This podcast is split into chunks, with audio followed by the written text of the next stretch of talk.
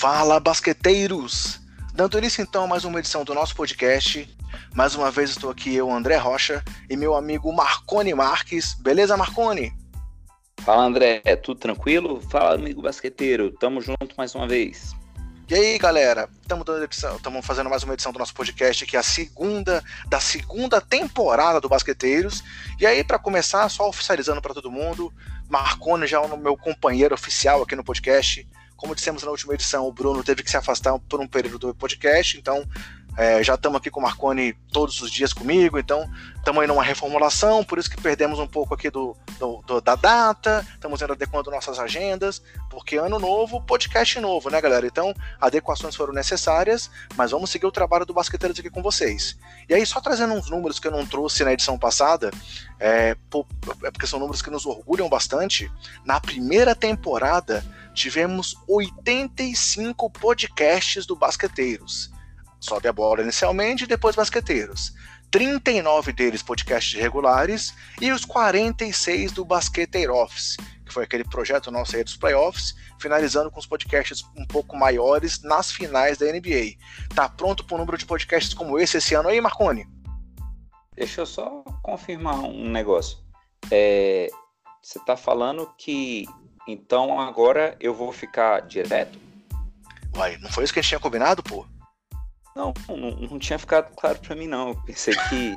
É, não, não, porque assim, hoje você falou para mim que a gente ia falar de draft. Aí tu tá me draftando e dizendo que tá me selecionando em primeira escolha para poder assumir a vaga no time. É isso mesmo, produção? Rapaz, não dá susto na galera, não, Marconi. Não, não, Caraca, velho. Em público. Oh, não, valeu, bicho. Fiquei lisonjeado agora. Em dia de falar de draft, tá sendo draftado em primeira opção. Cara, vou, vou atualizar até meu LinkedIn dizendo que eu tenho emprego novo, pegar a carteira de trabalho e passar lá no RH do Basqueteiros. Agora ficou show de bola. Tamo junto, velho. Tá pronto para essa produção gigantesca que a gente vai ter mais uma temporada pela frente? Vamos que vamos, meu camarada. E aí, galera, mais um detalhe que eu queria citar para vocês, né? Antes de fazer aquele nosso anúncio aí de onde nós estamos disponíveis. É, temos, estamos com um problema na nossa conta do Twitter. Houve um bloqueio na conta, não sei dizer porquê. Na noite prévia ao draft, a conta foi bloqueada eu estou tentando contato com o Twitter desde então. Se alguém tiver até uma dica aí de como é que a gente resolve isso, façam contato com a gente lá pelo Facebook, pelas outras mídias, porque o Twitter está bloqueado. É... E aí estamos com essa dificuldade, até criei um, um, perfil temporário, mas não cheguei a utilizar ele com muita efetividade ainda. Mas, falando então da nossa propaganda, nosso podcast está disponível nos principais agregadores e no Spotify, sempre com o nome Basqueteiros. Temos perfis aí com o nome Basqueteiros, arroba BasqueteirosNBA nas redes sociais, com essa questão do, do Twitter aí que eu espero resolver em breve. E aí, com isso, criamos um perfil no Twitter temporário que é o Basqueteiros Underline BR é, pelo menos por enquanto é o que a gente tem para se comunicar com vocês. Então, se tiverem uma dica até de como resolver o outro perfil, pode me procurar aí no direct nesse perfil Basqueteiros BR, Basqueteiros Underline BR, para me dar essa dica. E além disso, temos a nossa lista de distribuição no WhatsApp. Então, se você quiser receber nossos conteúdos diretamente no seu celular, é só pedir que a gente te inclui lá na lista e passe a encaminhar o podcast para vocês. Para isso, é só adicionar o número que eu vou falar na sequência na agenda, que é mais 5565 99231 4727. Repetindo, mais 5565 99231 4727. E aí, pessoal, hoje, como eu já disse, estou aqui com o Marconi, que fez essa piada aí, pessoal, mas ele já sabia que ele está efetivo no podcast, tá? E além disso, temos a participação de Leonardo Sasso com a gente mais uma vez. É, o Sasso tinha participado uma vez com a gente no decorrer da temporada, depois ele participou da nossa edição avaliando a loteria do draft, e aí, como não poderia deixar de ser, o Sasso voltou aqui hoje para falar com a gente sobre o draft. Não pessoalmente, como na última edição, mas com áudio aí que ele detalhou algumas escolhas, alguns detalhes, e trouxe aí a visão dele sobre o draft que aconteceu no último dia 21. Vamos falar agora do que interessa então, Marconi? Vamos falar de draft e de NBA Awards hoje? Agora, minha gente, vamos que vamos.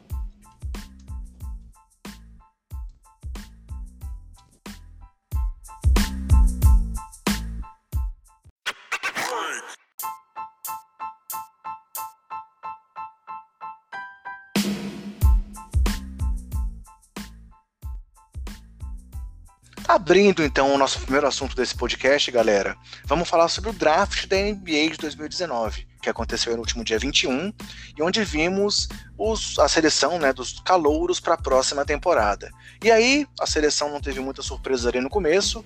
É, eu vou falar aqui um pouco só sobre a ordem inicial dos, dos, dos escolhidos, tá? Não vou falar de muita gente, vou falar que talvez até a décima posição, que são casos mais relevantes, e citar um ou outro caso especial antes de abrir aí para participação especial. É, então, a primeira colocação, como era de se esperar, o New Orleans Pelicans, que tinha só 6% de chance de conseguir a primeira posição lá na loteria, acabou selecionando Zion Williamson, é, pela segunda vez que a franquia teve a primeira escolha, quando em 2012 eles selecionaram o Anthony Davis, e agora selecionaram aí o Zion Williamson, como todo mundo sabia que ia acontecer. Na sequência, o Memphis Grizzlies selecionou o Jamoran, que é um armador, é, completando aí a questão deles terem trocado o Mike Conley, eles entregam então a armação da equipe para um, um, novato, um calouro, que vai junto com o JJJ, né, Jaren Jackson Jr., construir esse novo Memphis Grizzlies.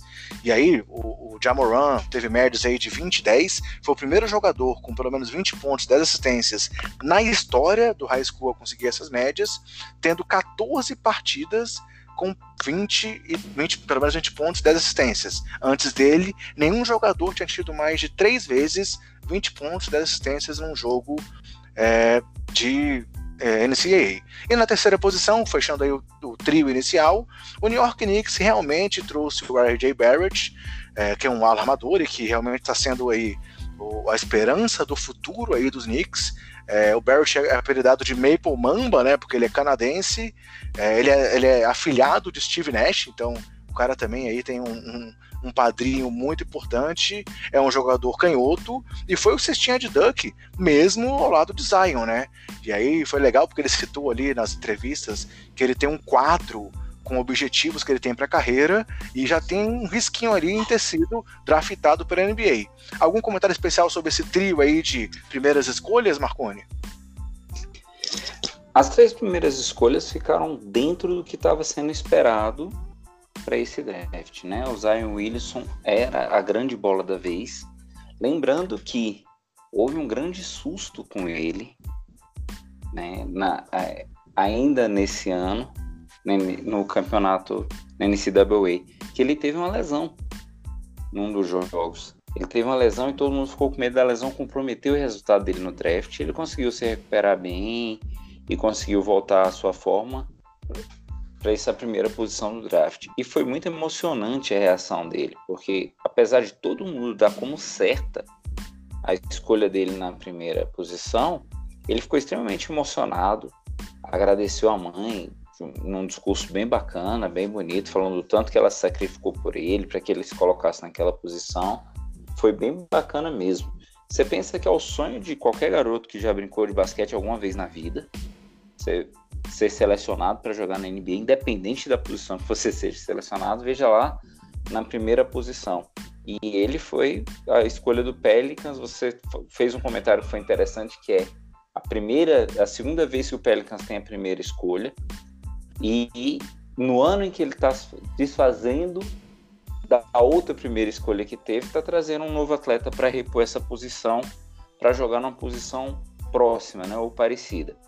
É, o outro destaque aí que para mim vai chamar a atenção que eu estou muito curioso para ver é justamente a terceira escolha que foi feita do Knicks, o, o RJ Barrett, até por conta do Steve Nash, que era um atleta que eu gostava muito de ver jogar, que pintou miséria no, no Phoenix Suns e, e, fez a alegria de quem gostava de ver um armador de ofício, de gostava de ver um, um bom armador distribuir o jogo. Eu estou curioso para ver como que ele vai se comportar na, na NBA, como que ele vai se adaptar a essa mudança de jogo, de sair do college profissional.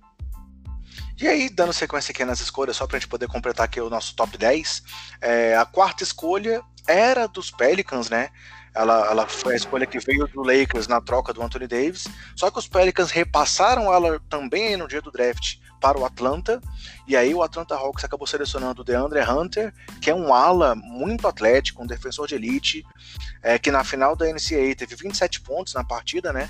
é, campeão por Virgínia e o melhor defensor do ano. Então foi, é um cara que vai agregar muito aí ao jovem elenco do Atlanta. Na quinta posição, Cleveland selecionou o Darius Garland, que é um armador. Então, mesmo eles tendo o Colin Sexton selecionado no último draft, trouxeram mais um armador, e aí até vieram comentários de que ah, se o Portland não pode ter Lillard de McCollum, por que, que o Cleveland não pode ter Sexton e Garland? Então, vamos ver. E assim, é uma grande dúvida, porque o, o Garland atuou em apenas cinco jogos. Ele se lesionou, e mesmo assim ele, ele, ele, ele, ele foi é, é, selecionado numa escolha tão alta. Na sexta posição, houve mais uma troca, e aí a, o Phoenix trocou com o Minnesota, então o Minnesota ficou com a escolha e selecionou o Jared Culver, que é um ala, é um ala que na final não foi tão bem assim na final do, do da NCAA, errando 17 arremessos naquele jogo decisivo, inclusive o arremesso é, final, mas que foi um cara que levou o Texas Tech a uma final inédita no basquete universitário, né? Então, vale, vale citar também que foi um duelo, né? O DeAndre Hunter era o marcador do cover, então é, a quarta e sexta escolha foi um duelo interessante na decisão do campeonato. Em sétimo, o Chicago Bulls selecionou o Kobe White, um armador também, um armador principal, é, que é um cara que o Chicago estava apostando muito, estava querendo realmente esperar se ele sobrava ele a sétima posição, até cogitou subir no draft para selecionar o Kobe White, é, e foi o único calouro na história com três jogos de 30 pontos por North Carolina, que é justamente a universidade do Michael Jordan, né? Então tem aí um, um, elo histórico também com Chicago. E também teve 83 bolas de três na temporada, que é um recorde na história de North Carolina. E aí, interessante citar que o Kobe White perdeu o pai há dois anos e que soltou recentemente um texto muito legal no The Players Tribune, é, citando a questão da perda do pai. Seguindo aqui, só para a gente não, não se alongar demais, em oitavo, o selecionado foi o Jackson Hayes, é, pelos Pelicans, também nessa troca que ele fez com o Atlanta, ganhou a oitava posição e selecionou um pivô, que é um grande defensor, pelo menos foi no basquete universitário, teve mais de dois pontos por jogo, tem 2 metros e 11, e é um cara que, que vai fazer uma dupla com o Zion aí de jovens para esse futuro dos Pelicans. Em nono, o Washington selecionou o japonês Rui Hashimura, é, que foi o segundo japonês draftado na história e deve ser o primeiro a realmente jogar na NBA, porque o primeiro japonês não chegou a jogar. E foi um cara que foi cestinha do Mundial Sub-17, tem 42% de aproveitamento nos três pontos e teve quase 20 pontos por jogo aí nessa temporada de college. Então, é, foi um cara que foi por consenso eleito aí para o All-American, para o principal time, na posição 4, ao lado do Barrett, é, Zion, formando ali a linha de frente do, do, do, time ideal, e que tem aí, vamos ver como é que vai ser o, o encaixe dele na NBA. E por último, na décima posição, temos o Cam Reddish, que era o terceiro nome forte lá de Duke, é, e que foi para Atlanta também. Na escolha de Atlanta, que veio do Dallas pela troca do Doncic no ano passado. Então, a gente pode pensar que o Luka Doncic, que iria para Atlanta, foi trocado por Trey Young e agora por Cam Reddish. Então, Reddish é um cara que chuta muito de três. 63% das bolas que ele arremessou no campeonato foram de três. Ele teve assim 13 pontos por jogo, também é um bom defensor. E vamos ver como é que vai ser esse encaixe dele aí no, no, no, no time do Atlanta, como eu falei lá atrás, com um elenco bastante jovem e promissor. Ah, só mais um nome para citar, para completar aquela toca que a gente citou lá atrás. O Phoenix Suns veio então para a 11 posição, quando passou aquela sexta para o Minnesota, e selecionou o Cameron Johnson, que é um ala arremessador também, 46% nas bolas de três, é, mas que foi um cara que foi tão, tanta surpresa o Suns trazer ele aqui, que ele nem estava lá no Green Room, é, na, na, na, naquela salinha ali dos, dos jogadores que a, NBA esperava que fosse selecionado aí nessa primeira rodada, e ele foi selecionado pelo Phoenix. E aí só mais dois destaques, é, um destaque da primeira rodada, desculpa, mais quatro destaques. Na 18ª posição, tivemos o Goga Bitadze, que é um europeu aí que está vindo para Indiana, muito promissor também. Na tri... Aí passando para a segunda rodada, 34º, Bruno Fernando, é, o angolano foi, foi selecionado e também vai para Atlanta, também foi um cara que teve double-double de média, quase dois toques por jogo. Na 35ª posição, tivemos aí o nosso brasileiro Didi, Marcos Lousada, né? Que também vai para o Pelicans, também faz parte do pacote da troca aí do Anthony Davis, digamos assim, pois foi essa troca que depois foi mandada lá para Atlanta e com essa posição ele foi selecionado. E apenas na 44 posição foi selecionado o Bol Bol, filho lá do lendário Manute Ball, que foi selecionado pelo Miami Heat e depois acabou trocado para Denver. E aí vale a pena citar que ele ficou meio puto por não ter sido, ter sido selecionado antes. E foi embora depois de não de acabar a primeira rodada e ele não ter sido escolhido. É, algum destaque sobre esses nomes aí, Marconi? Ou posso chamar aí a participação do Leonardo Sasso, que analisou bastante desses nomes e falou até de um desses que a gente já citou aqui. É, são comentários bem breves mesmo antes do Sasso entrar.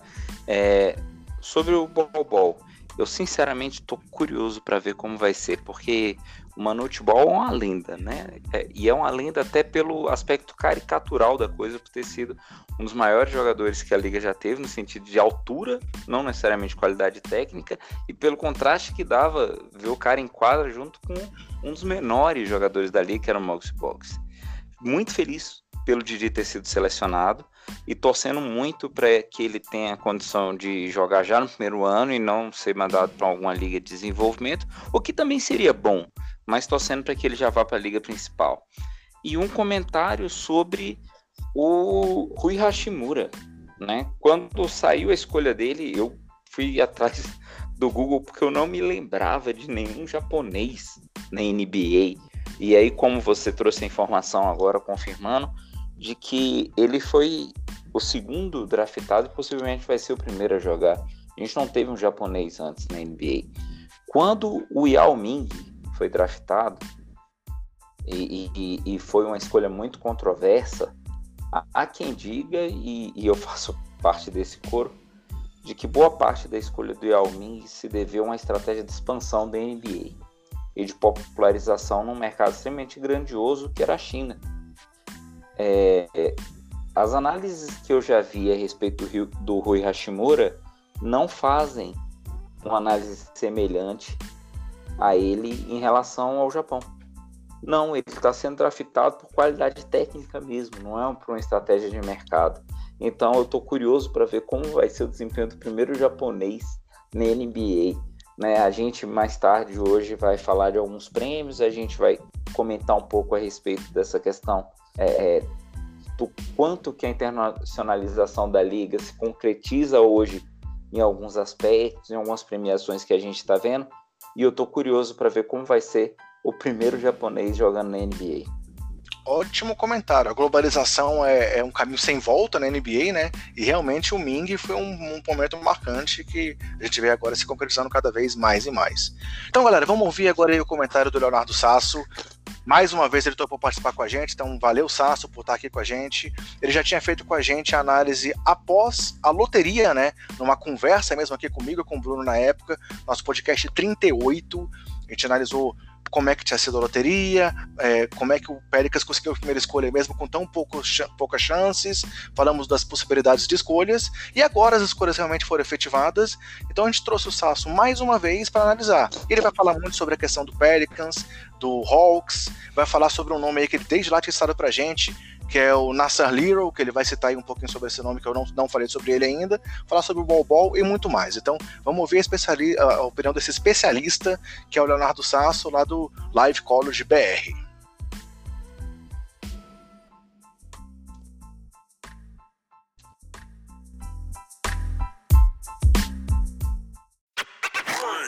Leonardo Sasso aqui do Live College BR falando.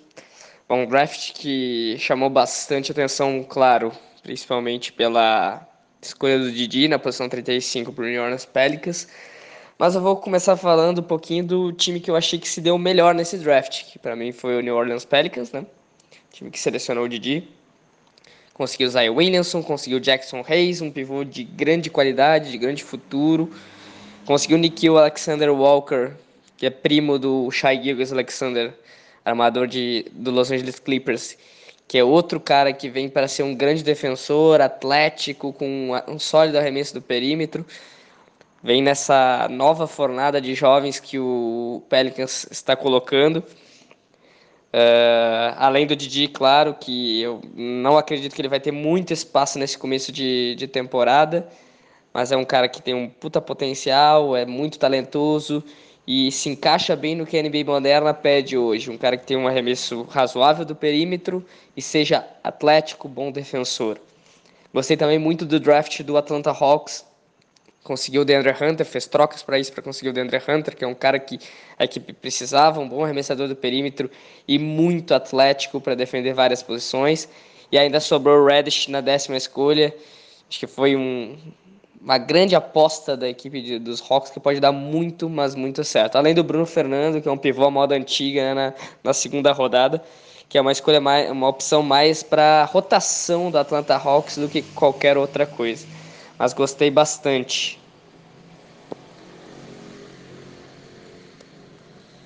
Também gostei bastante da escolha do Portland Trail Blazers, né, que para mim vai ser o grande estilo do draft. O Nasir Little na posição 25. O Nasir Little que era cotado no começo da temporada para ser uma escolha top 3, top 5. Para mim era certo que ele ia ser uma escolha de loteria nesse draft. Acabou caindo para a posição 25. E eu acho que o Portland Trail Blazers se deu muito bem, porque vai conseguir ter um cara para fechar o perímetro nessa ala, junto com o CJ McCollum, junto com uh, Damian Lillard, que traz mais força ofensiva e um potencial muito maior do que o Farouk Amino e Mo Harkless combinados. Então acho que o Nascilero foi uma grande escolha, ainda mais na pique que foi, na 25 para o Portland Trail Blazers, para mim. Ele tem tudo para ser um dos estilos do draft. Uma surpresa para mim foram três. Cameron Johnson sendo escolhido na 11 escolha pelo Phoenix Suns. Ótimo chutador, mas acredito que tenha sido um, um pouco alto essa escolha do Cameron Johnson. A Shimura também, o japonês, na nona escolha para o Washington Wizards. O Wizards poderia ter ido no Cameron Reddish, que é um cara que para mim tem um teto muito maior do que o do Ashimura. Shimura teve vários problemas defensivos na, no college. É, é um cara razoável, que principalmente ofensivamente tem um bom arremesso de média distância, um bom trabalho de pés, mas para mim não vai ser um cara que pode ser muito eficiente para uma franquia. E eu acho que o Reddish poderia ter feito isso, poderia ser, encaixar nessa, nessa posição e o Aston Wizards acabou deixando passar para selecionar o Ashimura muito alto. E o Bol Bol também na, na posição 24, outro cara que foi uma surpresa para mim sair só lá acabou sendo selecionado pelo Miami Heat, trocado pelo Denver, por Denver Nuggets no, na mesma hora. Denver apostando em jogadores que quase não atuaram no college nas temporadas anteriores, Michael Porter Jr. no draft passado, Ball nesse. E é um time que se conseguir manter esses dois jogadores saudáveis, vai ficar muito mais forte. Imagina o backup do Nikola Jokic ser o Ball Ball. O Ala, um scorer muito forte com o Michael Porter Jr. Então, gostei muito desse, desse draft do, do Denver Nuggets e vamos ver se o Ball Ball, que para mim vai ser um grande jogador, porque tem atributos únicos, né? um cara unicórnio, um cara com 2 metros e 20 que consegue driblar, consegue arremessar do perímetro e fazer muitas coisas. Então gostei muito do draft do Denver Nuggets. E sobre o Didi em Nova Orleans, uh, bem interessante, um cara que vai entrar num time que tem muito futuro, de bastante jovens e que está buscando espaço. Então por mais que nessa primeira temporada ele não tenha tanto lugar ainda certo em New Orleans, o primeiro passo é conseguir treinar bastante, evoluir fisicamente, uh, se tornar cada vez mais um jogador sólido do perímetro, entender a diferença que vai ser a transição do NBB para NBA, mas com certeza muita felicidade até na live que a gente fez na live College BR, ficou muito legal quando a gente viu o Didi sendo draftado. Então é isso, gente. Obrigadão pela por mais, mais uma vez estar me convidando para participar do podcast de vocês e bom programa a todos aí.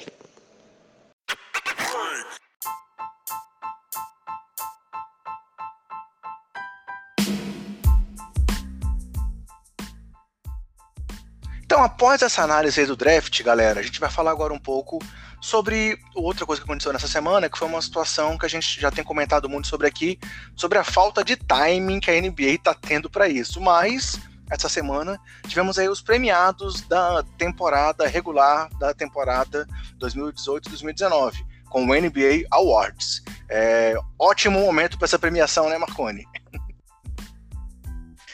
É, a gente sempre fica na expectativa de, de que ela aconteça assim que acaba a temporada regular, porque eles sempre falam pra gente que o que vai valer é a temporada regular e não o playoff. Mas a gente sempre sabe que, que o resultado do playoff, o título, tudo isso pesa na escolha dos caras, tudo isso pesa na decisão. Ele espera a temporada acabar, espera dar uma esfriada, espera chegar a draft. Dessa vez eles pisaram na bola grandão com a gente, viu? Mas a votação, na verdade, na verdade, ela acontece antes realmente, né? Assim, é, por isso que, que o timing é tão ruim, porque os caras já tinham votado, acontece os playoffs, a gente fica com um gostinho de playoff na boca, fica aí pensando, tentando trazer o que aconteceu nos playoffs para a votação, e aí o resultado já estava já tava decidido. A grande questão é a falta de divulgação, por isso que há tanta crítica para essa falta de time aí para a NBA. Mas querendo, goste ou não goste de prêmios, reclame ou não reclame da situação, é, é notícia, é algo para comentar, e temos muita coisa interessante para a gente revelar aí dos resultados, né, Marconi? É, um, um ponto que a gente tem que trazer é, é tem muita coisa interessante para falar de resultado. Os resultados eles são controversos em alguns pontos, agradam uns e desagradam outros, e tem alguns pontos que são polêmicos. Mas, como eu não posso deixar de levantar a bola, de, de trazer aquele velho debate, eu já vou adiantar uma coisa para o amigo basqueteiro. Alguns dos nomes que foram premiados eu cantei a pedra lá no início da temporada, ainda na época que a gente era jovem não soube a bola. Legal. Então, galera, o primeiro prêmio que a gente vai trazer aqui o resultado é o mais importante da noite, diferente do que eles fazem na divulgação principal, que é o último prêmio da festa, né? Vamos começar falando sobre o prêmio de MVP da temporada.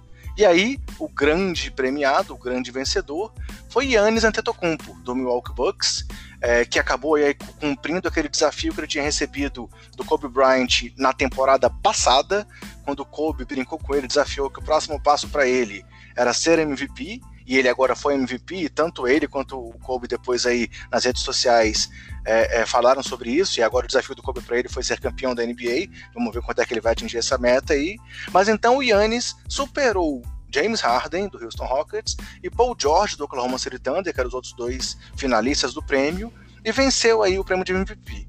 A gente falou sobre isso algumas vezes aqui no nosso programa, tivemos aí uma, um, um, programa todo falando só sobre os sindicatos, ainda comigo e com o Bruno, né? E na época eu votei no James Harden e o Bruno votou no Yannis. É, mas, por mais que eu tenha votado no Harden, é incontestável que o prêmio pro Yannis também é justo. É, não sou louco de dizer que o cara não mereceu, depois de uma temporada em, em que ele conduziu os Bucks aí com ótimas performances, a melhor campanha da NBA.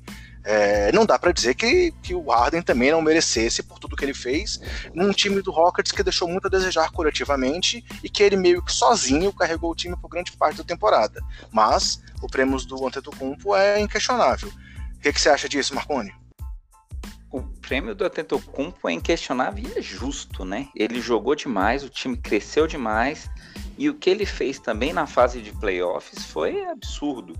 O cara é merecedor. Agora aqui a gente já começa com um ponto que é no mínimo interessante da gente analisar em relação às premiações, que é o fator objetivo da coisa, que é quando a gente olha os números frios dos atletas, e o fator subjetivo, o resultado que o cara dá efetivamente em quadra, que não necessariamente se traduz em números. Quando a gente olha os três indicados, que foram o Atentocumpo, o Paul George e o James Harden, quem teve menor média de pontos dos três foi justamente o Atentocumpo, que teve 26 pontos.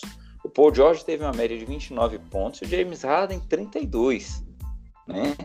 Outro, outro coisa, outro ponto interessante é, é o Paul George teve 40 minutos jogados por partida, 40.8, James Harden 38.6 e o Antetokounmpo somente 34.3. Então, se a gente fosse olhar o número frio, a gente ia pensar assim, ué, o James Harden deu mais resultado por time. Além dos 32 pontos, ele teve 6.6 assistências, ele teve 2.2 roubos de bola, enquanto o Atentocompo teve os 26 pontos e apenas 4.9 assistências, 1.2 roubos de bola. Ok, ele ganhou nos rebotes, que teve 12 rebotes por jogo, então era uma média de duplo-duplo.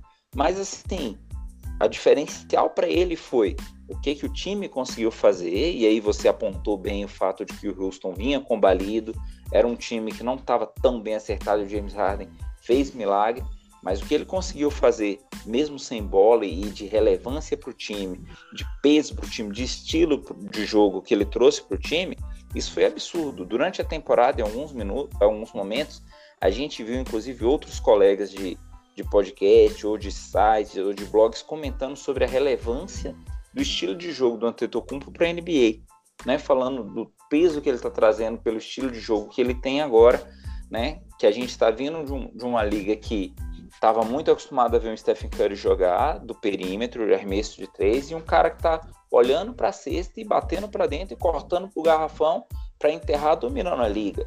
Eu acho que tudo isso pesa muito na hora de uma votação dessa. Para mim, tem dois pontos no, no prêmio do MVP também que, são, que a gente precisa comentar. É, opinião pessoal particular individual da minha pessoa.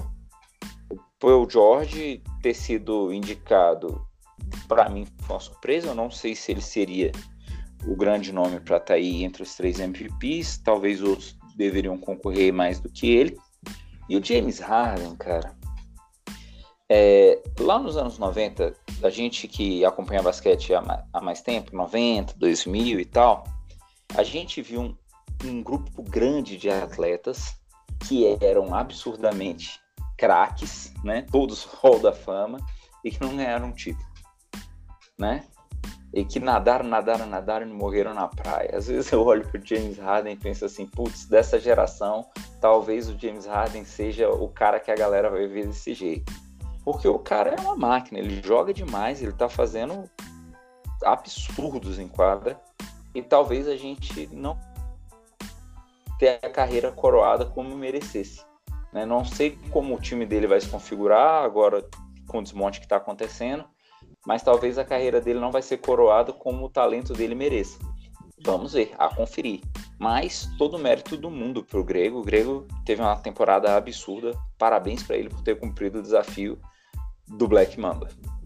É, se eu não me engano, foi a terceira vez ou quarta vez que o Harden ficou em segundo no prêmio para MVP. Então, realmente é algo que vale destacar.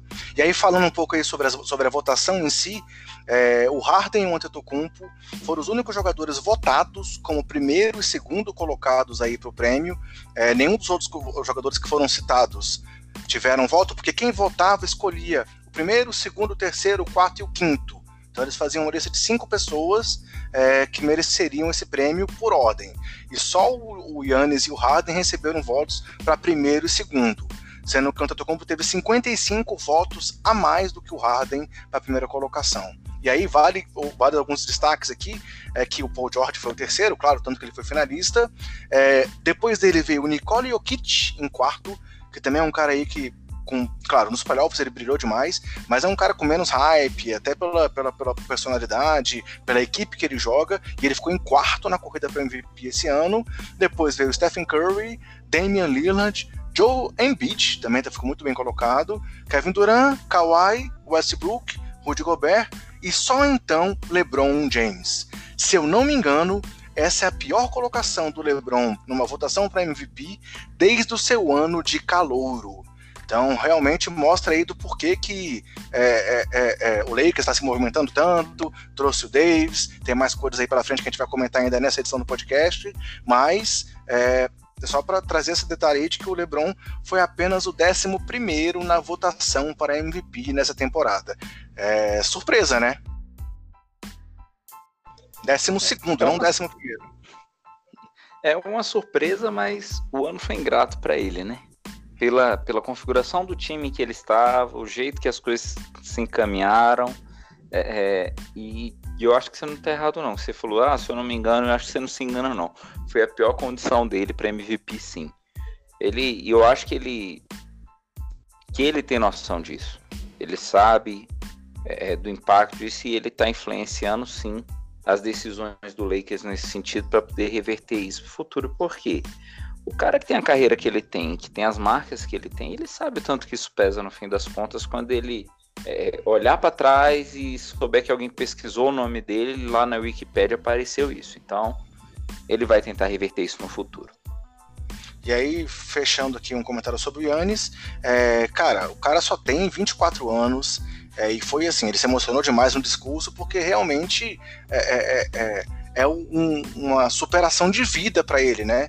Nascido de família pobre, chegou a vender relógio e óculos na rua, é, vários irmãos lá na Grécia, não tinha cidadania, até conseguir a cidadania grega depois que ele estava já na NBA. Então, assim, é, é, foi um ápice pessoal para ele muito grande. E aí, para quem quiser saber mais detalhes da vida do Antetokounmpo, no nosso podcast 12, lá atrás, é só procurar aí no nosso feed que você é, encontra, foi lá em 23 de novembro, nós fizemos um perfil do Antetokounmpo. É, já talvez aí prevendo o prêmio de MVP do cara, mas assim, quem quiser mais detalhes de como é que foi a infância dele, a evolução dele até chegar na NBA, é, e é um cara que assim, cresceu ano a ano até aqui na carreira. Então o céu é o limite pro cara, né? E agora já é o melhor jogador da NBA na temporada. Mais alguma coisa sobre esse prêmio, Marconi? Vamos, vamos adiante. Vamos seguir a missa, vamos pro próximo. Beleza, seguindo aqui na ordem de importância, pelo menos ao nosso ver, é, o próximo prêmio que a gente vai comentar é o de Calouro do Ano, que também é, é, teve aí alguma algum uh, questionamento durante o decorrer da temporada sobre o Trey Young podendo se aproximar do Luca Doncic, mas que agora o Luca Doncic realmente se confirmou como o calouro do ano, Doncic do Dallas Mavericks, né, superando o DeAndre Ayton do Phoenix Suns e o próprio Trey Young do Atlanta Hawks. E aí, é, claro, Doncic para mim desde o começo era inquestionável, acho que para quase todo mundo e acho que para você também, né, Marconi? Cara, eu sou fã do cara. É, é, quando ele começou na liga, é, o jeito que ele, que ele foi jogando, o jeito que ele foi se impondo. E, e em vários momentos, eu lembro que a gente conversava até é, fora do pod, no momento que a gente estava debatendo alguma coisa, um receio que surgia era: a liga vai dar prêmio para um estrangeiro? A liga vai reconhecer um gringo? A liga vai premiar alguém de fora? E se esse medo existia, eu acho que esse ano a gente pôde tranquilizar o coração, porque quando a gente falava isso, agora a gente pagou a língua de fora a fora. O time campeão era gringo. O MVP é gringo. O calor é gringo. E tudo com propriedade, né? Você destacou aí no, no, no, no caso do MVP a questão do, da votação. E no caso do calor, então, isso também foi muito expressivo. A gente tinha um receio do, do Trey Young, que teve muito mérito, que jogou muito, sabe? O, o cara teve 19 pontos por jogo, 8 assistências por jogo, 8.1 assistências por jogo. Ele jogou muito. Ninguém tá tirando o mérito do Trey Young. Mas o Luca Doncic é diferenciado. Vamos lá, o cara veio do basquete europeu, se adaptou super rápido na NBA. É, é, é não dá para comparar o que ele fez vindo do basquete europeu, a experiência de college que os caras entram lá na NBA. Ele tá um passo à frente, sim. Né? E o resultado dele foi absurdo. A média dele esse ano foi de 21 pontos, 7.8 rebotes por jogo e 6 assistências. Desculpa, gente, mas isso é média de veterano, não é média de calor. O cara é muito bom. E se em algum momento a gente teve o receio, eu particularmente, confesso com um amigo basqueteiro que eu fiquei com medo disso, ele calou a boca de todo mundo e a liga deu o braço a torcer e o prêmio foi mais do que merecido. A gente, por um lado, tá vendo um, um gringo se aposentando do Dallas Mavericks, que é o Dirk Nowitzki, e tá vendo um outro gringo entrando em altíssimo nível para poder trazer é, é, um peso para a franquia que vai ser muito bom que a franquia estava precisando. A franquia terminou o ano em 14 né, na, na conferência, não foi muito bem. É, mas aí, se a gente for comparar, o próprio Atlanta estava em 12 e o outro concorrente para o prêmio era no Phoenix Suns, que teve uma temporada sofrível, coitado. Mas o Dallas Mavericks está sorrindo de orelha a orelha com essa escolha do Luca Doncic. É, e aí você falou sobre a votação, né? Ele teve 98 votos para a primeira posição aí entre os calouros, contra dois do Trae Young. Então, realmente, o nosso medo não se confirmou e ele deu aí uma lavada nesse prêmio mais do que merecida. E aí, é, também comentando, volto falando mais uma vez, no nosso podcast 21, lá em janeiro, 24 de janeiro, fizemos um perfil também do Luca Doncic. Então, quem quiser saber, saber mais sobre a evolução do, do, do jogador, acompanhe, vai lá, ora, ora o nosso feed e ouça esse nosso perfil, que a gente falou desde lá do começo da carreira dele, ainda quando criança, ao tempo de Real Madrid, todos os prêmios e conquistas que ele teve antes de chegar na NBA, e do que ele tinha feito na NBA também até aquele momento lá em janeiro. E agora, coroa essa primeira temporada também com esse prêmio de calouro do ano. E aí, só complementando o que você comentou e já fazendo um gancho para o próximo prêmio, é, sobre essa globalização da NBA, tivemos o campeão, um time canadense, é, o calouro aí no, no, no esloveno, tivemos o MVP grego, e tivemos ainda o jogador que mais evoluiu um camaronês e o jogador de defesa um francês, né? E aí, falando então nesse prêmio de jogador que mais evoluiu, quem venceu o prêmio foi o Pascal Siakam do Toronto Raptors, que acabou superando os finalistas de Aaron Fox do Sacramento Kings e o DeAngelo Russell do Brooklyn Nets e coroou também uma temporada absurda do Pascal, que também é uma grande história de vida é, é, vindo lá do, dos treinos do Basquetebol Sem Fronteiras, lá na África, é, chegando aí no, no, Toronto como uma grande aposta do Masai Ujiri, e numa temporada absurda em que ele ganhou um status importantíssimo na franquia e chegou a brilhar nos playoffs aí, e nas finais até com um jogo de 32 pontos na abertura da série contra o, o Golden State Warriors, né? Então o Siakam, mais do que merecidamente, foi eleito o jogador que mais evoluiu na temporada, certo? Eu acho que o jogo de 32 pontos foi a cereja do bolo. André, eu acho que você trouxe o que melhor podia representar o prêmio que o Siakam mereceu, né? O jogador que mais evoluiu. Quando o time mais precisou dele. E já no final da temporada, ele demonstrou toda a evolução que ele teve. Tudo que ele precisava. No dia em que Kawhi estava extremamente marcado, o time precisava muito de um outro jogador, qualquer que fosse, para fazer a diferença cara foi lá, meteu 32 pontos e falou: ó, sim, eu evolui muito, eu cresci muito, eu estou disposto a ajudar meu time. Eu acho que esse jogo dos 32 pontos é mais emblemático até do que a média de 19 pontos que ele teve ao longo da temporada, de 7 rebotes que ele teve ao longo da temporada. Porque aquele jogo foi significativo. E aí a gente tem que pensar o quê? Ele é um cara que já estava com 37 minutos, né? Em cada, de média ao longo da temporada. Isso é, já é um, um, um sinal da confiança que o técnico estava tendo em torno dele. Um sinal da confiança num time que estava sendo reconstruído, que teve esse momento de reconstrução ao longo da própria temporada, e o técnico falou: Ok, eu preciso de você, você vai ser importante na minha rotação. E ele pegou isso para si, tomou como desafio e falou: Ok, vou me desenvolver e vou, vou sim evoluir com esse desafio. O De'Aaron Fox e o DeAngelo Russell, eles cresceram muito bem também. Os dois tiveram boas médias. É, quando a gente compara os números dos dois, a gente vê que os números são mais parelhos, que a balança pesa a favor do Aaron Fox quando a gente olha para as assistências, porque em pontuação, em rebotes, né, em roubo de bola, até eles estão bem próximos um do outro, né? Uma leve vantagem nos pontos para o D'Angelo Russell, com 19,4 de média, contra 17,3 de Aaron Fox. É, nos rebotes está muito parelho, 3.8 é, é, contra 3.6 a favor de Aaron Fox. No, nas assistências, sim, a balança pesa a favor de Aaron Fox, que ele teve uma média de 7.3 assistências por jogo, e o de Angelo Russell do Brooklyn Nets de 3.6. Mas, em média de, de, de, minutos jogados por partida, eles dois também estavam muito próximos, né? 31.4 minutos para o de Aaron Fox contra 29.6 de Angelo Russell. O Pascal Siakam já estava com seis minutos a mais do que o Jaron Fox no jogo. Sinal da confiança do técnico na evolução que ele demonstrou ao longo do ano, coroada com essa atuação de gala que ele teve nos playoffs na série final, que ele enfrentou o Golden State. E aí, uh, passando aí para o próximo prêmio, então, seguindo nessa questão da globalização da temporada, é, além depois dessa, consagração aí do Siakam, é, que também foi mais um prêmio que alegrou muita gente por essa questão do, do, do da amplitude que a NBA tem conseguindo. Tivemos aí o, o, segundo prêmio consecutivo do Rudy Gobert como defensor do ano, né?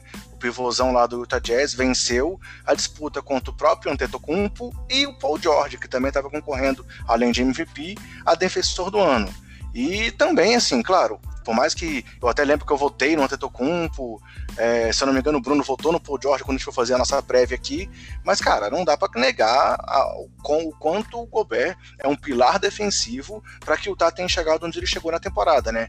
O cara é um monstro, é uma máquina na defesa e não dá para questionar o fato dele ter sido escolhido nessa, nessa categoria, né? É, tem um ponto que você levantou aí que são os outros indicados também além do, do Rudy Gobert ter tido esse destaque, veja que ele ganhou um prêmio contra dois indicados que foram indicados ao prêmio de MVP da temporada, sendo que um deles ganhou. Então, ele não ganhou de, de, de meros mortais da NBA, ele ganhou de dois caras que são caras muito importantes para a liga e que fizeram sua importância em boa parte pela sua relevância defensiva. Veja que quando a gente fez o, o nosso comentário a respeito do prêmio de MVP, é, e eu falei do, do Atentocumpo, eu comentei que os números do Atentocumpo, em alguns aspectos, eram um pouco inferiores ao do James Harden, destacando o que ele fazia sem a bola, por exemplo, a presença dele em quadra e essas questões todas. E isso tudo reflete a relevância defensiva dele, de marcação, de anular o ataque do adversário, e aí se traduz onde ele está aqui. O Rudy Gobert, quando a gente compara ele com o Antetokounmpo e o Paul George, se eu for olhar ponto, se eu for olhar assistência, se eu for olhar tudo isso, ele vai estar atrás dos caras. Só que a relevância defensiva dele é absurda. O time dele terminou em quinto na conferência, o Utah Jazz. Só que o que ele fazia para o time, com e sem a bola, defensivamente, cara, isso é que tem que ser olhado quando a gente começa a pensar é, é, em como que a gente avalia um jogador de defesa. Lembrando a velha máxima do basquetebol ou do esporte americano, né? Ataque ganha jogo, defesa ganha campeonato. Apesar de Utah não ter tido um título na mão, é o fato do cara ser um jogador de defesa consistente que vai levar o time longe. Tá aí o outro cara que foi indicado como jogador de defesa, que foi MVP, que é o Antetokounmpo, que o time dele teve uma das melhores campanhas da liga, né? É, seguindo aqui então, é, perfeita análise, realmente ó, o impacto do Gobert é na defesa, então não há lugar melhor para ele do que com o prêmio de melhor defensor, né? Mas seguindo aqui em frente nos prêmios, tivemos o prêmio de melhor reserva, o melhor sexto homem, né? Onde tivemos também mais uma vez um, um, um jogador repetindo a premiação, que foi o Lou Williams do Los Angeles Clippers, que acabou superando o companheiro dele, Montrezl Harrell, também dos Clippers, e o Domantas Sabonis do Indiana Pacers. Então, o Lu conquistou o prêmio aí pela terceira vez, igualando o Jamal Crawford como únicos é, jogadores na história com três prêmios de melhor sexto homem na carreira. E ele até brincou, né, quando ele foi fazer o discurso, de que já está acostumado a levar um prêmio desse para casa. E realmente tanto o Crawford, que já está talvez num estágio mais avançado da carreira, ainda não aposentou, mas não está mais contribuindo tanto assim, enquanto o Williams, são os, os, os, os, resumos, os exemplos máximos de sexto homem dentro da NBA, né? É, eu acho que a única coisa que eu lamentei do prêmio de sexto homem quando o Williams ganhou e foi laureado e foi anunciado foi não ter pedido música no Fantástico, e dessa vez foi merecido, né? É tão raro a gente ver o cara três prêmios seguidos e, foi, e era merecido. O cara tem essa participação, porque assim, a gente está muito acostumado a ver e a gente bate muita palma, a gente faz muita festa pro cara que é o nome da franquia, pro cara que é o MVP, pro cara que é o cestinha e tal. Só que a gente tem que lembrar sempre que o basquete é um esporte coletivo, ele é um esporte que ele não funciona de forma efetiva se não tiver uma rotação bacana, e que uma rotação bacana para funcionar tem que ter um sexto homem que dê um suporte muito bom para o time. Senão, o time não funciona. O cara que é o nome da franquia, o cara que é o All-Star, ele não vai ser ninguém sem o sexto homem. Ele não vai funcionar sem o sexto homem. Não adianta. E aí tem um ponto que é muito interessante para ver na premiação, que é os, os dois indicados dos Clippers. O tanto que a rotação do time estava funcionando. Você pega o Low Williams e o Montrezl Harrell, os caras têm tempo de quadra parecido, têm pontuação parecida. Isso é muito E muitas vezes foram cestinhas e principais nomes do time nas partidas, né? É, exatamente. O cara sai do banco para entrar no esquema de rotação do time, que é o que vai fazer o time funcionar, é a engrenagem do time. E a gente está só preocupado em olhar quem é o cara que é titular, que é o cara que tem um salário maior. Gente, desculpa, o basquete ele funciona à medida em que a engrenagem toda está andando. Quando todo mundo está bem, quando o cara do banco vem e faz a rotação funcionar, aí sim, aquele cara que tem um puta salário que você paga uma nota preta na camiseta dele, aí sim ele vai ter um destaque. E o Low Williams é o cara que tem excelência em fazer qualquer time, qualquer franchise player conseguir se destacar, porque ele consegue ajudar na rotação do time e fazer o time ter destaque. E é aquela questão também, né? Assim, é, ele entra em quadra na hora que o time precisa que ele realmente seja o cara. É, contra os reservas adversários, quando os titulares saem para descansar. Então, ele tem esse espaço para mostrar o que ele sabe fazer de melhor, que é colocar a bola no nível debaixo do braço, partir para cima e pontuar. O cara é um pontuador nato, ele é um scorer, e, e, e ele tem esse. No, no, formato de jogo que ele é apresentado para ele, é o formato ideal para que ele apresente isso em quadra. Então, realmente ele é, como eu falei, ele é o sexto homem ideal, digamos assim. Enquanto ele tiver corpo e tiver bola para continuar fazendo isso, vai ser um candidato a esse prêmio pelas próximas temporadas. Porque dificilmente ele vai para algum time para ser titular.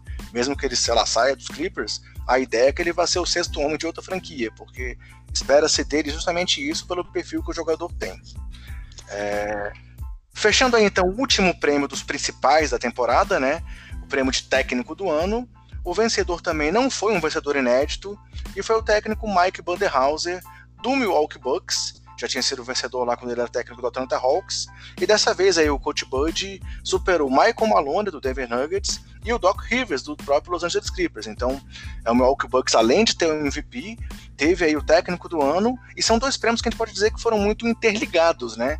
Porque a chegada do Budenhauser e as mudanças que aconteceram no, no Bucks esse ano, que tornaram o time melhor, o time de melhor campanha da temporada, é, vem muito do que o técnico conseguiu colocar, implantar em quadra. Então, é, o que ele conseguiu construir em volta do, do Yannis, extraiu o melhor que o Yannis poderia dar e, ao mesmo tempo, mostrou o talento do Budenhauser como técnico dessa franquia, né? É, e o prêmio dele é o que você falou, além de consolidar o que a gente teve com o Atentocumpo, é coroado pela posição do time em primeiro lugar. Né? A gente, no início do, do, nosso comentário sobre o prêmio, a gente falou a respeito da votação, a respeito do prêmio, considerar é, é, a temporada regular e tal. E a campanha do Milwaukee Bucks foi impecável. A gente teve é, é momentos de destaque em que a gente viu o Toronto, por exemplo, tendo um, um, um avanço muito bacana em termos de campanha. A gente teve momentos em que a gente viu o próprio Golden State numa campanha interessante, mas o Milwaukee fechou o ano com 60 vitórias e 22 derrotas somente. Ninguém fez isso esse ano. Quem ficou mais próximo disso foi o Toronto, que foi o campeão, que ficou com 58 vitórias e 24 derrotas. Então, assim, o que o técnico fez esse ano foi digno de nota, foi absurdo, foi maravilhoso. O cara teve um domínio em casa absurdo, conseguiu ganhar 33 partidas em casa e só perdeu 8. Isso é um trabalho do técnico que a gente tem que bater palmas e, e, e reverenciar. Agora, quando a gente falou do, do MVP, você fez o comentário a respeito da ausência do LeBron. Aqui no do técnico do ano, é, eu vou fazer um comentário a respeito de alguém que para mim sempre vai faltar na lista de técnico do ano, independente do resultado que o time do cara tenha. Cara, Greg Popovich. Para mim, o time dele pode estar tá abalhado do jeito que for, e eu sempre vou sentir falta da, da indicação dele. Ainda mais nesse ano, que o time dele estava mais balhado ainda, e ele ainda conseguiu a façanha de levar o time dele para o playoff. É, ele foi é, não foi na lista de votação. Realmente hum. vale a pena destaque, com certeza. Né? É, é, e do mesmo jeito que você comentou do LeBron, né, e da condição dele na lista de votação, o Popovic eu acho que foi o mesmo caso. Eu acho que teve, se eu não me engano, inclusive quantidade de votos parecida, né, com a do LeBron. Acho que dois, três votos, alguma coisa assim. É, mas é aquela coisa, no nosso coração, Carioca conclui e a gente sabe que ele é o melhor treinador e ponto. Legal. E aí, mais um prêmio que, que vale a pena citar, que também coroou a temporada do Milwaukee Bucks, foi o prêmio de executivo do ano para o GM John Horst, que construiu essa equipe também, é, trouxe o próprio técnico Bodenhauser, montou o elenco ali em volta do, do, do Yannis, como por exemplo o Brook Lopes, que teve essa temporada absurda, espaçando a quadra, metendo muita bola de três, e deu essa essas ferramentas para que o Bodenhauser trabalhasse com a equipe e o Antetokounmpo brilhasse tanto assim. Mas aqui eu vou ter que abrir o coração e falar que por mais que tenha já levado o time a melhor campanha tudo, para mim aqui foi uma injustiça, pois o meu candidato continua sendo, eu, eu, para mim, esse prêmio tinha que ir pro Masai Ujiri do Toronto por tudo que ele fez, independente dos playoffs, beleza. A gente sabe que o prêmio foi decidido anteriormente, se fosse depois era impossível ele não vencer, mas cara, o cara revirou a franquia, o cara mandou o técnico do ano embora e apostou no auxiliar técnico que não tinha experiência na NBA como técnico principal. O cara trocou o franchise player e maior jogador da história do time pelo Kawhi, que era uma dúvida incógnita se ia jogar até pelo time, e que depois fez tudo que ele fez aí, também culminando até a final, atuando de forma absurda. O cara, na trade deadline, conseguiu trazer o Mark Gasol, mais um movimento super arriscado. Então, assim, por tudo que ele tinha construído, mesmo antes dos playoffs, para mim é, era mais um prêmio globalizado que tinha que ter acontecido porque o, o Masai nigeriano ele merecia vencer. Mas tudo bem, deu John Host, mas eu não podia deixar de passar essa minha crítica, essa minha indignação pela não premiação do, do, do Cartola do Toronto nessa temporada. Eu não, não tô querendo tomar defesa da liga, não, tá? Até porque meu voto seria bem parecido com o seu. Mas sabe o que, que, eu, que eu fiquei pensando à medida que você comentava e quando o pessoal divulgou o voto também? É, Agora que a gente está acompanhando também a pós-temporada e as movimentações, é, o que, que a gente tem ouvido falar de movimento de troca ou de configuração ou de ajuste no Milwaukee? Acho que muito pouco. No Toronto a gente ouviu um pouco mais de burburinho, desde o próprio Kawhi, né, que, que foi a grande aposta e que foi o grande diferencial, até movimentos como do Gasol, que a gente vai falar um pouco mais tarde na hora de, de dar algumas notícias e tudo. Mas assim, olhando por esse lado, as mexidas e os movimentos que o, que o, que o John Host fez no Milwaukee, por enquanto, elas ainda são um pouco mais duradouras. As mexidas e os movimentos que o Toronto fez por após fossem arriscados que fossem isso, eu, eu, eu dou o braço a torcer pro cara, ele foi muito corajoso, isso foi fantástico e deu um resultado maravilhoso. A gente já tá vendo que algumas peças começam a se mover e ele já tem que reconfigurar o time em alguns aspectos novamente. Então, talvez algo que possa ter pesado um pouco na hora da votação foi que os caras, na hora de votar, pensaram assim: poxa, o Milwaukee, as mudanças que ele fez já são um pouco mais consistentes, um pouco mais duradouras em alguns aspectos. Talvez isso pese mais um pouco na hora do voto para o executivo. Não sei, tá? É o que eu te falei, não estou tomando a defesa da liga, mas talvez isso tenha pesado na hora da votação. Pô, mas o Masai foi apenas o quarto na lista o Tim Connolly do Denver na frente dele, o Lawrence Frank do Clippers na frente dele, ele ficou em quarto. Por isso que eu estou realmente aqui indignado. Mas para a gente não ficar batendo muito nessa tecla e seguir aqui adiante, fora esses prêmios principais, tivemos aqueles prêmios secundários, digamos assim, da noite de jogador que mais apoia a comunidade, que foi o Bradley Bill, é o momento do ano, esse assim foi muito legal, que foi é, premiado aquele jogo de 50 pontos do Derrick Rose, é, Bird e Magic foram premiados aí pelo conjunto da obra na carreira, e tivemos um cara que recebeu dois prêmios como esportista do ano e melhor companheiro de time. Quem foi esse cara, Marconi? Quem? Quem? Quem? Mike Conley. Memphis é, Grizzlies. O cara eu tenho é um comentário a fazer sobre esse prêmio. Eu tenho um comentário a fazer sobre esse prêmio. É, como você anunciou no início do pod de hoje, é, eu estou assumindo né, a titularidade de seu companheiro de podcast. Ao final dessa temporada, eu desde agora manifesto que ficarei muito frustrado se dos dois votos possíveis, o seu e o meu, eu não tiver 100% de votos de ser o melhor companheiro de podcast. Porque o Mike Conley conseguiu ser o voto de ser o Brod do ano da NBA. Se daqui para o final da temporada do nosso podcast eu não for o Brod do ano do podcast, tendo o meu voto e o seu, eu vou ficar muito frustrado com nós dois, velho. Já vou te avisar desde agora. Vamos abrir uma votação pro público aí e ver qual vai ser a escolha da galera. e aí, pessoal, o último prêmio, só para acertar, foi do Marcos Smart, como o cara mais durão da NBA. Assim a gente fecha essa análise aí, então, dos prêmios da temporada. E vamos falar agora, então, das últimas movimentações do mercado e algumas curtinhas para encerrar esse nosso podcast 41.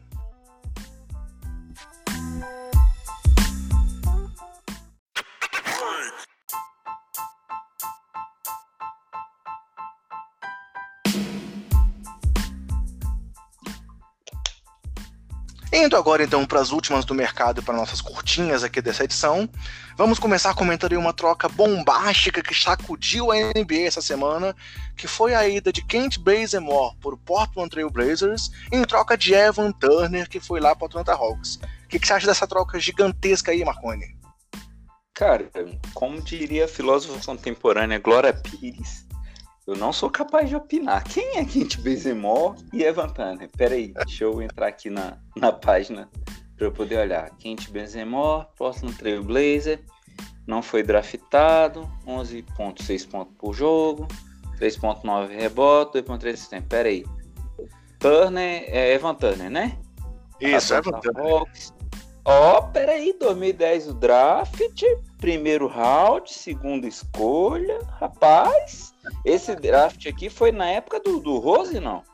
É, eu não sei se foi o mesmo ano, se foi no ano seguinte que ele chegou, mas ele era rival do Rose na época do colegial, cara.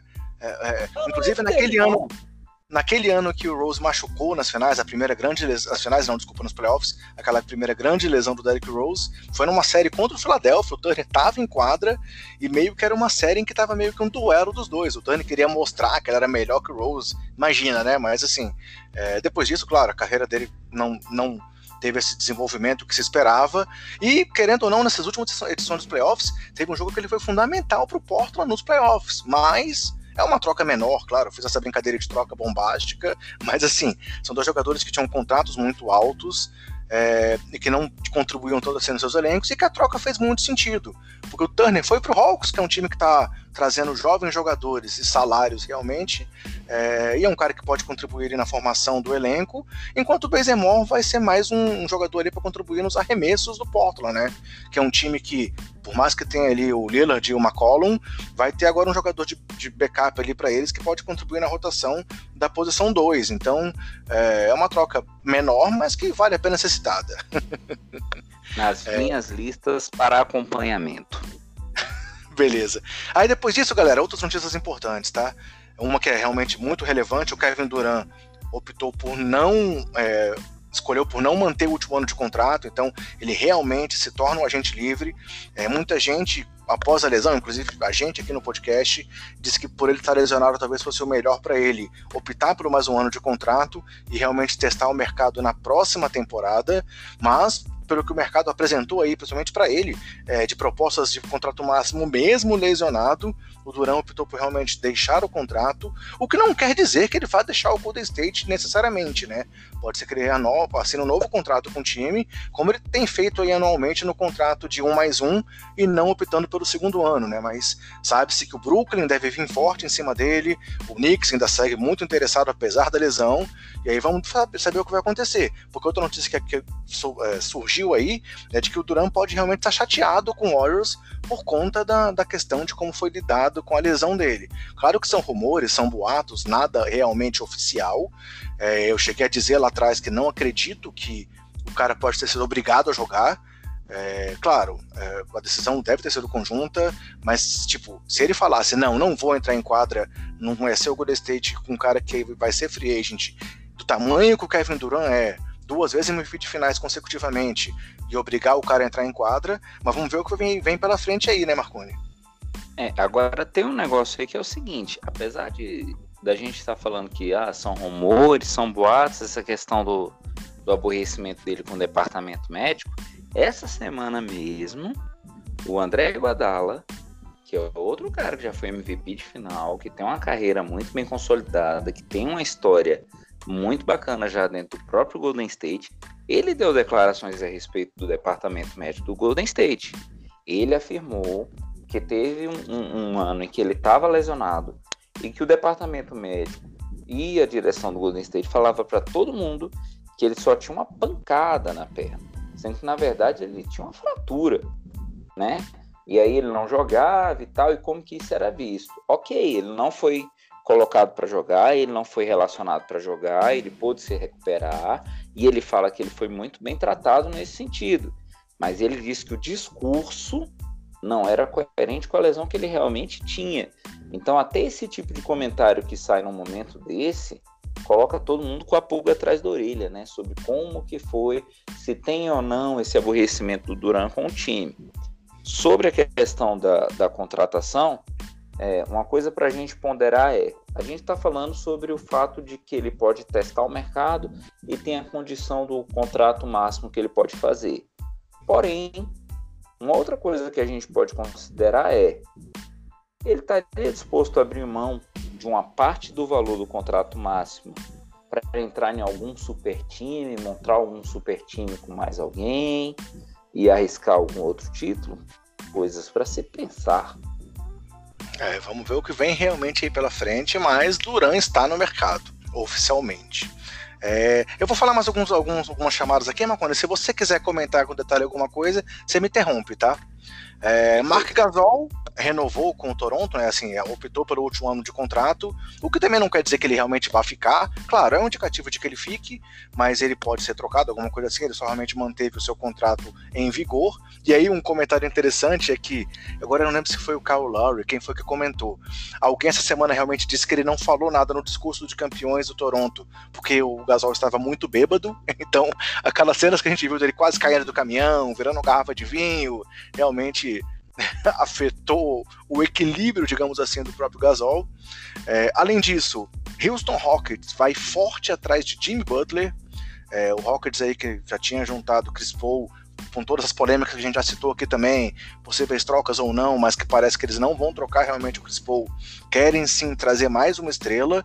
Jimmy Butler é o alvo, e para isso eles podem se desfazer do Capella, do Eric Gordon, do PJ Tucker, para poder abrir esse espaço para trazer mais um All-Star aí para o time. É, além disso, outra notícia do dia de hoje é, é, que o Boston Celtics agora é o favorito para ter Kemba Walker no seu elenco. Falamos aqui já anteriormente que o Kemba era alvo do Lakers, mas agora parece que o Lakers pode realmente voltar a pensar em Kyrie, Kawhi e outros nomes. O, o, o Kemba parece que não é mais esse foco de Los Angeles, ele pode ser sim o substituto do Kyrie em Boston, caso realmente o Irving não fique por lá. E aí, uma última notícia quente do dia de hoje é que o Anthony Davis abriu mão daquela cláusula que ele tinha no contrato, que ele poderia ganhar 4 milhões a mais por ter sido trocado. E aí, além disso, o time do Lakers conseguiu trocar aqueles três jovens que ele tinha lá no elenco ainda, que eram o Wagner é, e outros dois jogadores que sinceramente não vale nem a pena citar o nome aqui, são desconhecidos, que foram para o Washington Wizards, e com isso o Lakers abriu os 32 milhões no seu cap. Ou seja, eles podem realmente trazer aí um terceiro grande astro para formar um Big Three aí ao lado de Anthony Davis e LeBron James. É, e aí vamos esperar então qual vai ser essa movimentação do Lakers, quem é o verdadeiro alvo, se é o Irving mesmo, se é o Kawhi, se é o Jimmy Butler. E aí falando de Kawhi e Jimmy Butler, há rumores também de que o Clippers vai forte atrás desses dois jogadores. E aí imagina só um perímetro com Butler e Kawhi lado a lado, tanto na marcação quanto no ataque. Seria algo impressionante, né, Marconi? Algum comentário dessas negociações aí que você queira fazer? Especulações, na verdade, né? não negociações. É, 32 milhões. A gente acabou de falar do Duran, a gente acabou de falar do salário máximo. Eu não sei, mas parece muita coincidência, né? É, realmente foi citado isso lá atrás, já no, no meio da temporada. Último... Houve aquela crítica do Durant que ao jogar ao lado do LeBron era uma coisa tóxica. Mas será que o Lakers vai, vai, vai, vai guardar mais um ano do LeBron aí sem chances, com o Duran lesionado? No nosso último pod a gente comentou a respeito de que, de que o Duran, de que o Lakers possivelmente iria atrás de um armador de ofício, né? Então aí o Kawhi, talvez, o Kawhi não, perdão, o Kyrie Irving talvez cresça nessa possibilidade, né? Será que ele topa voltar a jogar com LeBron, engole o orgulho e volta? O, o, o Butler, ele topa aí, né? Com essa disputa com o Rockets, o Rockets está vendendo Deus e todo mundo, está desmontando o time totalmente. Eu acho mais possível o, o, o Jimmy Butler topar ir para Los Angeles do que topar ir para Houston, tá? Agora, se o Irving vai também ou não, aí eu já não sei. Lembrando que LeBron tem tradição em formar super time, ainda mais quando ele é o agenciador. Ou, quer dizer, ele conhece alguma agência que pode agenciar os caras, enfim. Provocativo. Sou eu para dizer alguma coisa foi no preso. Bem, e a última curtinha que eu trouxe aqui, não sei se você vai ter algum comentário além desse, é, foi outra notícia interessante do dia de hoje e surpreendente para muita gente, de que LeBron James abriu mão da camisa 23 em favor de Anthony Davis. É, vale lembrar que quando ele foi para Miami, ele não pôde usar a 23, porque lá a 23 é aposentada por causa do Michael Jordan, mesmo com o Jordan nunca tendo jogado em Miami. O Miami fez a sua homenagem ao Jordan e aposentou o número 23, e lá ele era o camisa 6. E agora, já agora à noite, é, houve uma postagem do LeBron nas redes sociais com o número 6, assim. É, enigmático, então tudo indica que talvez vejamos aí o LeBron James com a camisa 6. Com isso, já houve um saldão da camisa 23 aí nas lojas da NBA, e além disso, o Kyle Kuzma, companheiro dos dois, já pediu para que além da mudança de número, o LeBron volte a usar a faixinha na cabeça. O que, que você acha disso, cara? Tem três coisas para considerar aí, tá? faixinha na cabeça. Era ótimo porque quando ele apelava e alguém dava, sentava a mão na testa dele, a faixinha caía, ele ficava puto em dobro.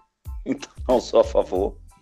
Dois, é, o Miami fez o que a liga já tinha que ter feito, que era aposentar a camisa 23 da NBA como um todo. Eu, inclusive, no auge da minha humildade, da minha humildade eu jogo com a 42 porque eu não me sinto digno de usar com a 23. Veja lá, LeBron, quem é ele na fila do pão. E três, o Lakers. Olhe só, agora atenção, amigo basqueteiro. Atenção aos números. LeBron deixa a camisa 23. LeBron no Lakers, que acabou de liberar 32 milhões, que é 23 de trás para frente. Camisa 23 liberado, 32 milhões de trás para frente liberado. Sabe o que isso significa, amigo basqueteiro? Nada. Não é ano de título. Estatística Tadeu Schmidt. Sabe o que significa? Nada. Não vai ser o ano de título pro Lakers, meu amigo. Sinto muito avisar para vocês. Montem o time, sejam pacientes, talvez ano que vem. Vamos que vamos. Rapaz, por isso que é bom estar aqui com o Marconi, porque ele não tem medo das críticas. O cara é... chama haters. Vamos ver como é que vai ser a repercussão desse comentário. Assim, então, a gente fecha as curtinhas da edição, galera, e vamos aí para nossos agradecimentos e considerações finais.